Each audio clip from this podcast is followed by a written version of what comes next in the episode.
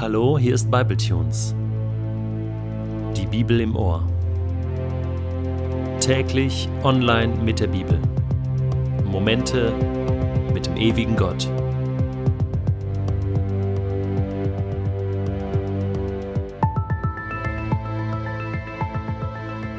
Der heutige Bibletune steht in Matthäus 16, die Verse 13 bis 20 und wird gelesen aus der neuen Genfer Übersetzung. Als Jesus in das Gebiet von Caesarea Philippi kam, fragte er seine Jünger, für wen halten die Leute den Menschensohn? Manche halten dich für Johannes den Täufer, antworteten sie, manche für Elia und manche für Jeremia oder einen der anderen Propheten. Und ihr, fragte er, für wen haltet ihr mich? Simon Petrus antwortete, Du bist der Messias, der Sohn des lebendigen Gottes. Darauf sagte Jesus zu ihm, Glücklich bist du zu preisen, Simon, Sohn des Jona, denn nicht menschliche Klugheit hat dir das offenbart, sondern mein Vater im Himmel. Deshalb sage ich dir jetzt, du bist Petrus, und auf diesen Felsen werde ich meine Gemeinde bauen, und das Totenreich mit seiner ganzen Macht wird nicht stärker sein als sie. Ich werde dir die Schlüssel des Himmelreichs geben, was du auf der Erde bindest, das wird im Himmel gebunden sein, und was du auf der Erde löst, das wird im Himmel gelöst sein.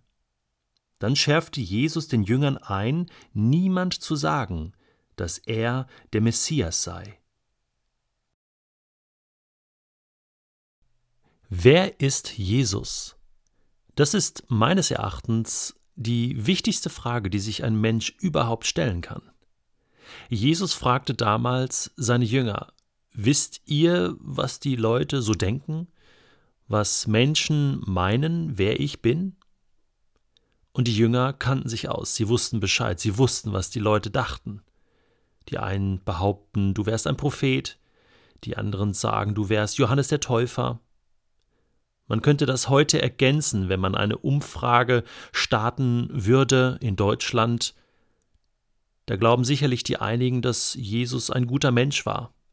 Wieder andere sind der Überzeugung, dass es Jesus nie gegeben hat, dass es eine Erfindung war von den Schreibern der Evangelien, von der frühen Kirche. Andere sind der Meinung, dass Jesus verheiratet war und Kinder hatte. So zum Beispiel Dan Brown in seinem Erfolgsroman Das Sakrileg. Und so wird heute viel Meinungsmache gemacht über Jesus, über sein Leben, und auch über die Bibel. Dann stellt Jesus aber eine zweite Frage.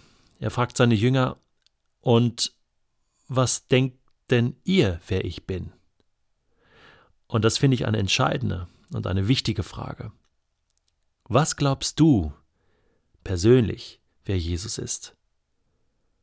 Denn jeder Mensch muss eine persönliche Antwort auf diese Frage finden. Jeder Mensch muss persönlich nach der Wahrheit suchen.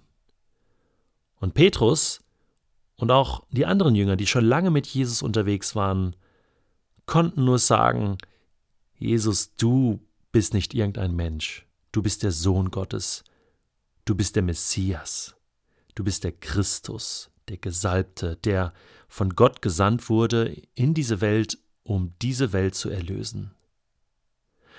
Das ist eine starke Aussage. Das ist eine Glaubensaussage. Das ist auch eine Aussage, von der Jesus sagt, Petrus, das kommt nicht allein aus dir heraus, sondern Gott, mein Vater im Himmel, hat dir das offenbart. Es braucht diese Offenbarung Gottes, die uns zu dieser Überzeugung gelangen lässt, dass Jesus wirklich dieser Weg zu Gott ist, der Sohn Gottes. Aber es braucht auch meinen Glauben, meine Überzeugung, mein Wollen, dass ich Jesus wirklich von Herzen suche und ihn finde und dann auch erkenne, wer er ist. Im Judentum ist man allgemein bis heute ganz anderer Meinung. Jesus konnte gar nicht der von Gott gesandte Messias gewesen sein, denn er hat das Volk Israel damals nachweislich nicht von der Besatzungsmacht, nämlich den Römern, befreit. Und das war ganz klar die Erwartungshaltung. Der berühmte Rabbi von Vitebsk wurde einmal besucht von einem seiner Schüler, der behauptete, der Messias sei gekommen. Woraufhin der Rabbiner aufstand, das Fenster öffnete, hinausschaute und fragte, was siehst du?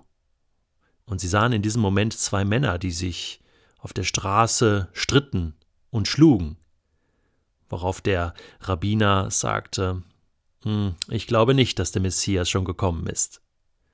Und da wird deutlich, dass die Erwartungshaltung ganz klar war, der Messias, er ist derjenige, der für Frieden auf Erden sorgt, der dafür sorgt, dass Weltfrieden herrscht und dass diese Welt komplett verändert wird, dass diese Welt komplett eine andere ist. Wenn wir das Neue Testament und insbesondere die Evangelien studieren, dann wird eins klar.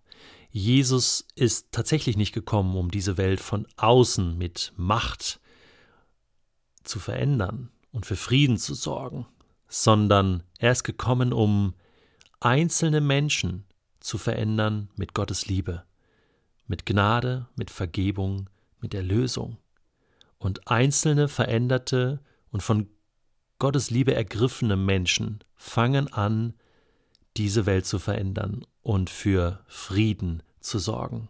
Es ist eine Veränderung von innen heraus, eine Revolution der Liebe. Und das bedeutet für mich persönlich, dass Jesus tatsächlich der versprochene Retter, der Messias ist. Aber, wie gesagt, und das macht der heutige Text deutlich, darauf muss jeder eine persönliche Antwort finden. Auch du musst deine Antwort darauf finden. Nun folgt ein historischer Moment. Jesus beginnt seine Kirche weltweit hier auf der Erde zu bauen. Und er beginnt mit Petrus, gibt ihm diesen Namen, Petrus, ganz offiziell. Du bist der Fels, Kephas, der Fels, und auf diesem Felsen werde ich meine Gemeinde bauen. Nicht Petrus, nicht die Jünger bauen Kirche, nicht Pastoren, nicht Mitarbeiter, sondern Jesus selbst durch Menschen und mit Menschen. Und Petrus ist der erste Mensch, mit dem Jesus anfängt, seine Kirche zu bauen. Das ist ein Riesenprivileg.